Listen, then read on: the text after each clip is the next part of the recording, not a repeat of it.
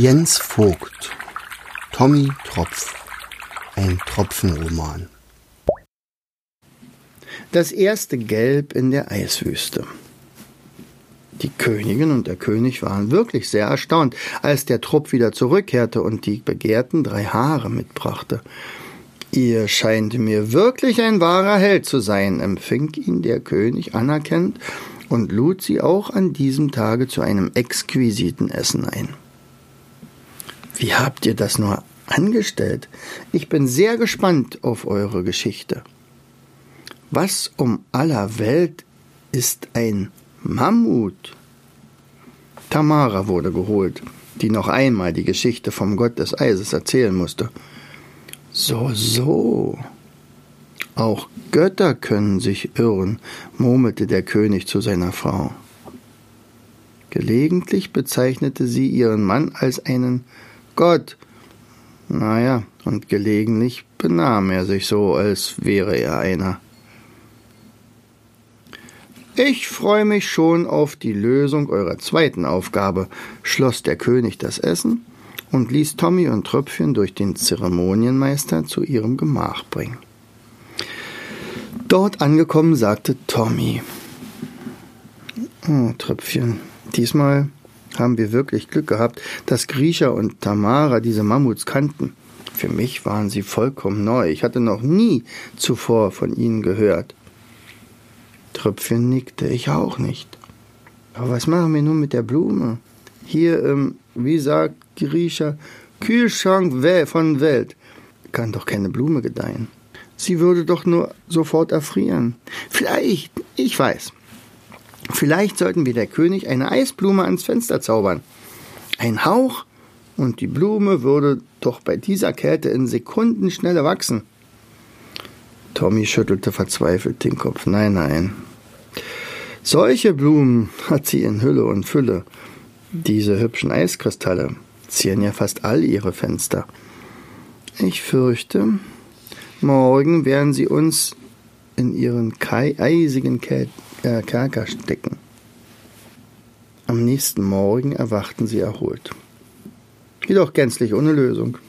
Weder Tommy noch Tröpfchen hatten von irgendetwas geträumt, das sie vor dem Verlies hätte retten können. Tommy wollte schon seinen Unsichtbarkeitsbar Unsichtkeit hm. Tommy wollte schon seinen Unsichtbarkeitsmantel überziehen, da fiel aus der Innentasche etwas heraus. Ein Samenkorn eines Löwenzahns. Seltsam. Wie war das da hineingekommen? Tommy fiel Odette ein, die ihm bei ihrem Abschied etwas in die Tasche gesteckt hatte. Für einen Freund waren ihre Worte, doch dann hatte er vollkommen vergessen, noch einmal nachzusehen. Odette hatte damals Taraxis versprochen, seiner Art zu helfen, die Welt mit seinen gelben Blüten hübscher zu machen. So hatte sie ihr ein paar so hatte er ihr ein paar Samenkörner mitgegeben. Schau mal, Tröpfchen, was ich hier gefunden habe. Es ist ein Samenkorn eines Löwenzahns. Ist das nicht ein Zeichen? Sollten wir es etwa doch versuchen, diese Aufgabe anzugehen? Ich glaube, jetzt brauchen wir deinen Erfindergeist. Aber Tröpfchen, Tröpfchen war bereits dabei, sich etwas auszudenken. Sein Blick fiel auf sein Enteisungsschwert Schmelz. Da war sie geboren, die Idee. Beim Frühstück begrüßte sie der König und die Königin etwas neugieriger als am Tag zuvor. Braucht ihr etwa wieder die Geschichtenerzählerin? Unbedingt, antwortete Tröpfchen. Und einen See. Gibt es in eurem Reich einen vereisten See? Den gibt es, erwiderte die Königin. Er ist nur im Sommer kurze Zeit eisfrei. Bereits im Herbst wächst die Eisdecke von Tag zu Tag. Perfekt, sprach Tröpfchen. Dann lass die Geschichtenerzählerin holen und uns herzhaft frühstücken. So sei es, antwortete der König und begann, sich nun wirklich über diese Burschen zu wundern. Ist dies am Ende doch ein richtiger Graf und ein kleines Gräflein? dachte er, als er nach der Geschichtenerzählerin rufen ließ. Gleich nach dem Frühstück hatte Tröpfchen mit Schmelz eine Eiskonstruktion auf den Boden gezeichnet, die aussah wie ein rundes Haus. Auf dem Weg zum See flüsterte Tommy der Geschichtenerzählerin Tamara die Geschichte von Taraxis, dem Löwenzahnjüngling, zu, der Rettung seiner Odette und dem Vorhaben von Taraxis, sich über die ganze Welt zu verbreiten. Am vereisten See schnitt Tröpfchen mit Schmelz mühelos Eisblock für Eisblock heraus. Die Eisblöcke wurden durch die Soldaten der Armee vorsichtig ins Schloss auf den Schlossplatz gebracht und unter Anleitung von Tröpfchen zu einem Eishaus aufgestapelt. Staubi und Körnchen, die im Schleifen von Felsen Experten waren, hatten die Aufgabe, das Eis so spiegelglatt zu schleifen, bis es den Anschein hatte, ganz aus Glas zu bestehen. Kaum war das Haus errichtet, schien die Sonne auf das Haus und erwärmte das Innere. Und nicht lange, und der gefrorene Boden unter dem Haus begann aufzutauen, Bereits am Mittag konnte Tommy das Samenkorn von Thoraxis in den Boden legen.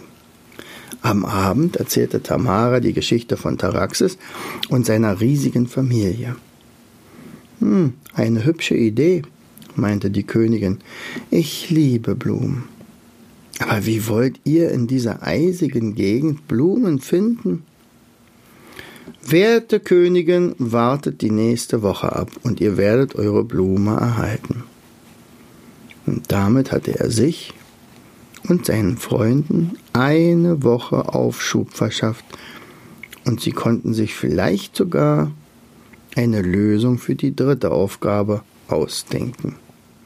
Tamara und Grisha aber gelang es, jede Nacht sich heimlich zu treffen. Die Königsfamilie ließ sich auf Tröpfchens Vorschlag ein.